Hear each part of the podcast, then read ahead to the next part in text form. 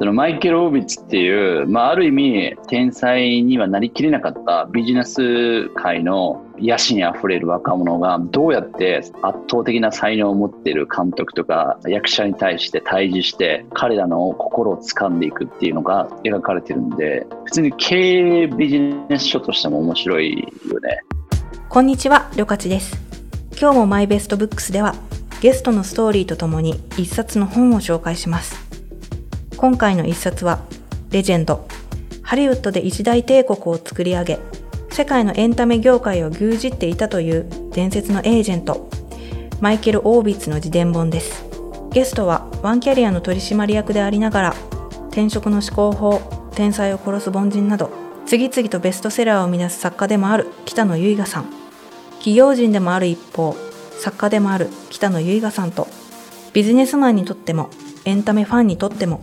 そしてその両方の人にとっても必読なこの本を読み解いていきます。 My Best Books、My Best Books。My Best Books。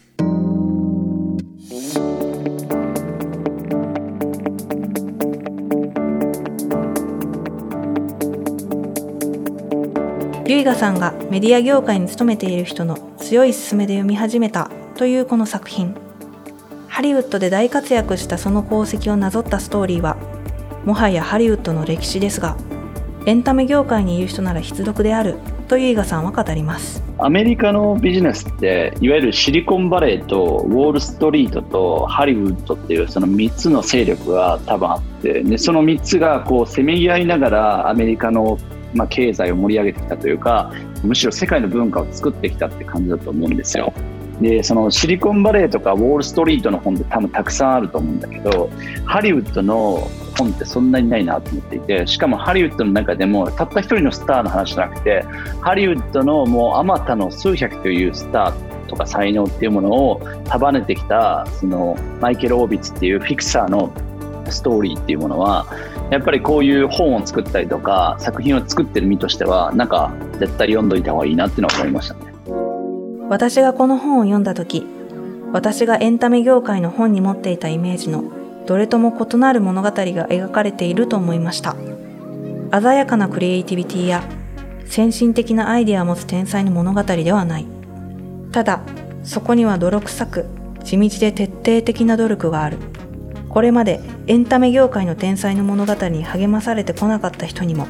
希望を与える物語だと感じました。そのマイケル・オービッツっていう、まあ、ある意味その天才にはなりきれなかったビジネス界の野心あふれる若者がどうやって圧倒的な才能を持っている監督とか、えー、と出演者役者に対して対峙して彼らの心を掴んでいくっていうかっていうのが描かれてるんで通に経営ビジネス書としても面白いよね。今、その世の中のトレンドで言うとね、それこそウームとか、ね、いわゆる YouTuber を束ねている企業から、まあ、その YouTuber とか流出したりとか、まあ、大手ね、芸能事務所の中から、そのタレントさんが流出したりとかっていう問題がある中で、やっぱり先人から学ぶことが多分たくさんあって、で、このレジェンドっていうものは、そのまさにハリウッドを作ってきたピクサーのストーリーになって、まあ、誰でも楽しめるんじゃないかなって思うよね。でやっぱりそのこのマイケル・オービッツがあまたある著名人とか有名人の心をつかむために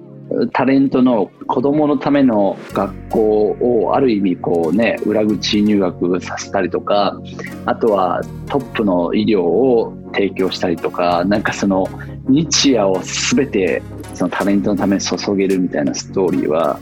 ここまでやるんだみたいな才能ある人と対峙する人っていうのはっていうのを感じさせるよね。でもなんかある意味天才ではない人がこんだけでも努力すればこれまでの影響力を持てるんだっていうのは読んだ人がね勇気が出るかもしれないねこの物語が全ての人に学びと面白さを与えるクオリティの高いエンターテインメントであることは間違いありませんエンタメ好きなら物語の中で次々出てくるスターの名前を見るだけで読み進める手が止まらなくなるでしょう。しかし一方で、エンタメ業界を目指す天才以外にとっては、彼がエンタメ業界で一時代を作り上げるため、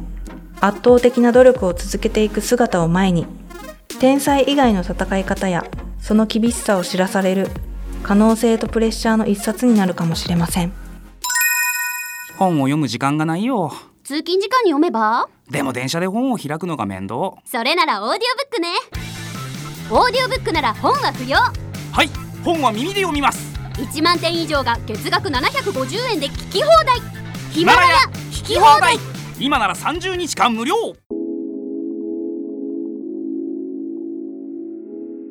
友人に勧められてこの本を読み始めたとお伺いしましたが、実はもう一つ、レジェンドを読んだ理由があったとゆいがさんは語ります。それは、ピクサーみたいなものをこれから作りたいからだそうです。将来作りたいものはピクサーみたいなものを作りたいんで、で、そのピクサーっていうのはどういうことかっていうと、まあ、たった一人の天才っていうよりも、いろんなクリエイティブで才能のある人たちが連続的にヒットを作れるチームみたいなのをやっぱ作りたいと思っていて、様々なクリエイターとヒットを次々と生んでいく夢。その下地には、ゆいがさんのストーリーへの愛があります。これは俺はすごい好きな話なんだけど、スティーブ・ジョブズがあのピクサーを作った社長に対して言った一言があって、まあ、スティーブ・ジョブズってご存知の通り、超、まあ、傲慢というか、まあ、天才を呼ぶ天才だと思うんですけど、スティーブ・ジョブズがピクサーを作った社長に対して言ったのが、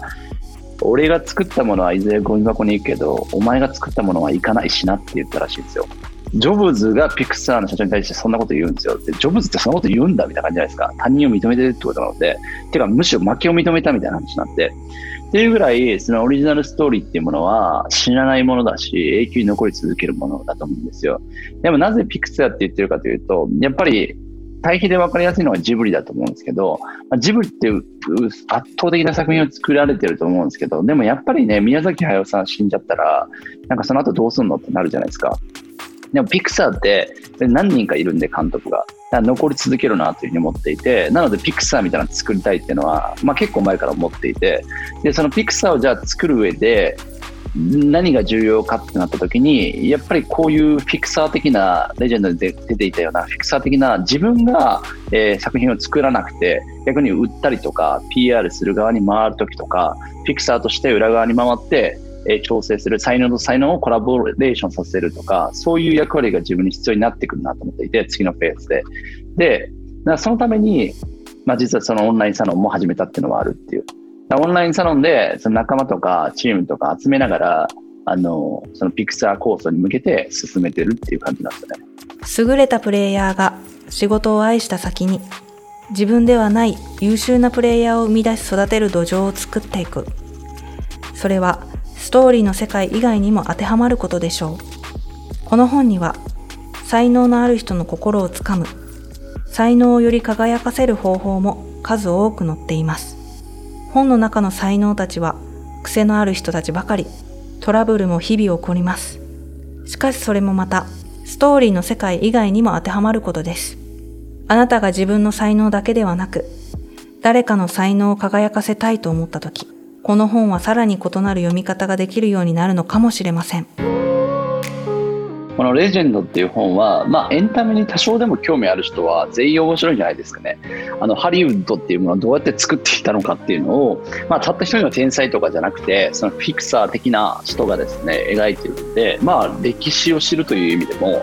多分エンタメに興味ある人は全員面白いと思いますね。次々と心を動かす名作を生み出すハリウッド。その現在の成功の裏には、鮮やかなアイデアだけではない、泥臭い努力がありました。数々のスターの登場とともに描く。彼と、そしてハリウッドの歴史に夢中になってページをめくり続けると、彼の徹底的な努力に心打たれることは間違いないでしょう。今回は、ワンキャリアの取締役でありながら、転職の思考法、天才を殺す凡人など、次々とベストセラーを生み出す作家でもある北野結賀さんをお迎えして、レジェンドをご紹介しました。お相手は、りょかちでした。